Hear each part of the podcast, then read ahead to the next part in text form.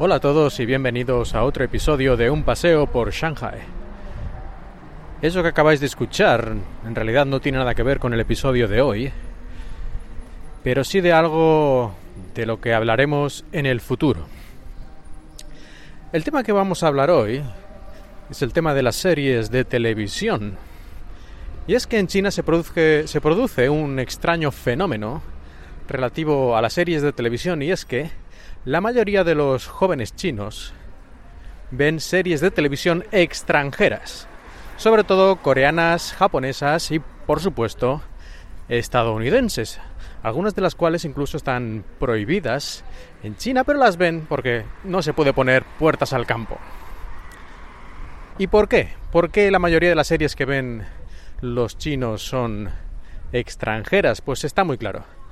El gobierno tiene un sistema digamos, de revisión de los guiones y de los temas que se pueden utilizar para hacer una serie de televisión o una película o en general cualquier tipo de producción audiovisual.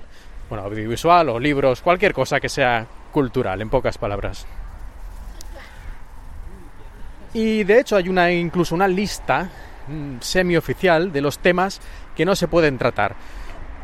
Por ejemplo, no se puede hacer una serie de televisión y una película en la que aparezcan homosexuales.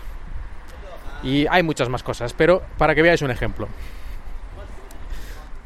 Claro, ¿qué pasa entonces cuando hay una creatividad limitada artificialmente por normas encima no muy claras y que en cualquier momento pueden cambiar? Pues lo que ocurre es que los creadores, los showrunners, como se dice ahora en las series, o en general cualquier creador en China, se lo piensa muchas veces antes de crear un producto realmente original y novedoso. ¿Por qué?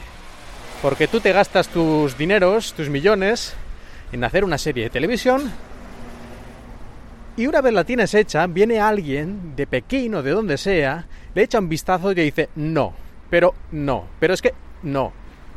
Y tu dinero a la basura. Entonces, ¿qué hacen los productores y las televisiones en China?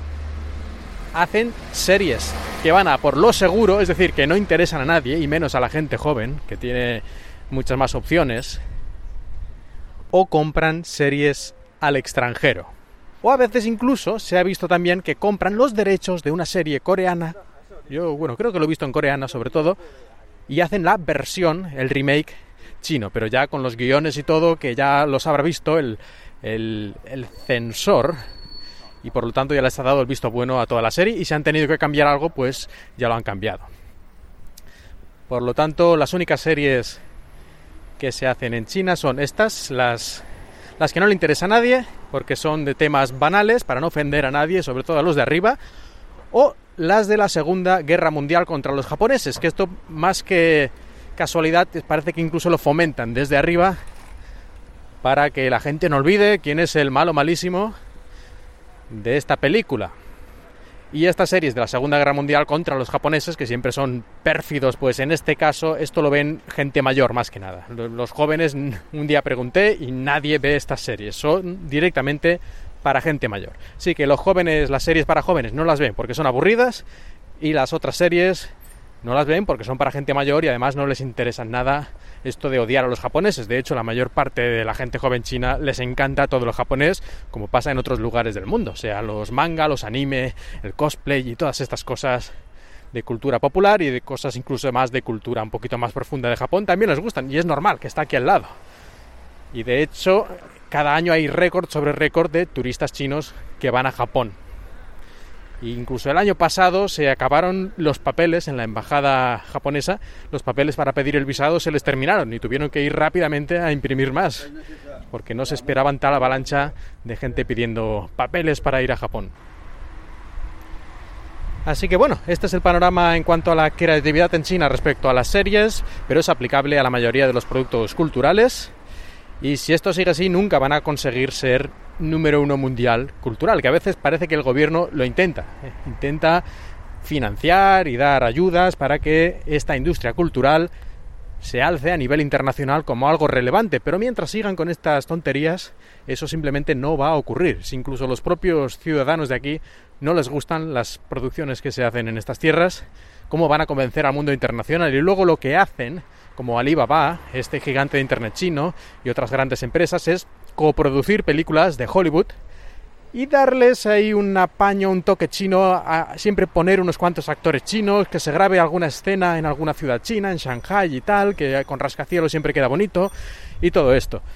Pero al fin y al cabo, el resultado acaba siendo el mismo, porque aunque sea una coproducción, las limitaciones supongo que les aplican igual y que si hicieran una película poco adecuada, estarían en problemas también. Pues nada, hasta aquí el episodio de hoy y espero que hayáis disfrutado de este paseo por Shanghai.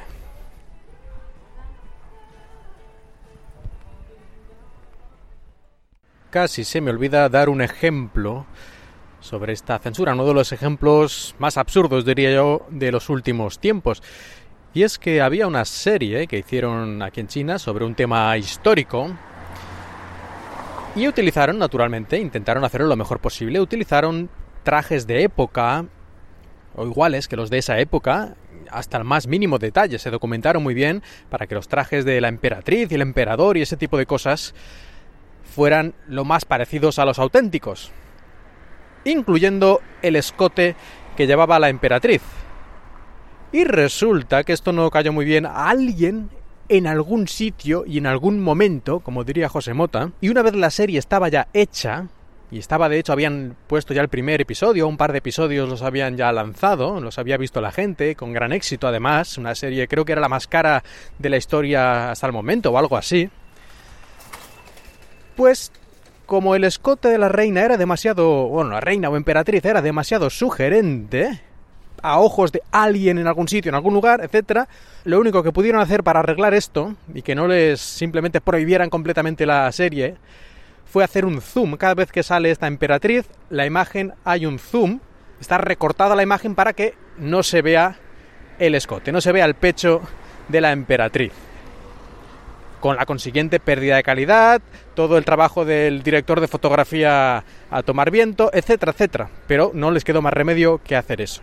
Y por un tema tan terrible como una mujer con un escote, ¿eh? con un traje que además es el que llevaba realmente la emperatriz en esa época más absurdo es difícil. Bueno, pues con este ejemplo ahora sí nos vamos y hasta la próxima.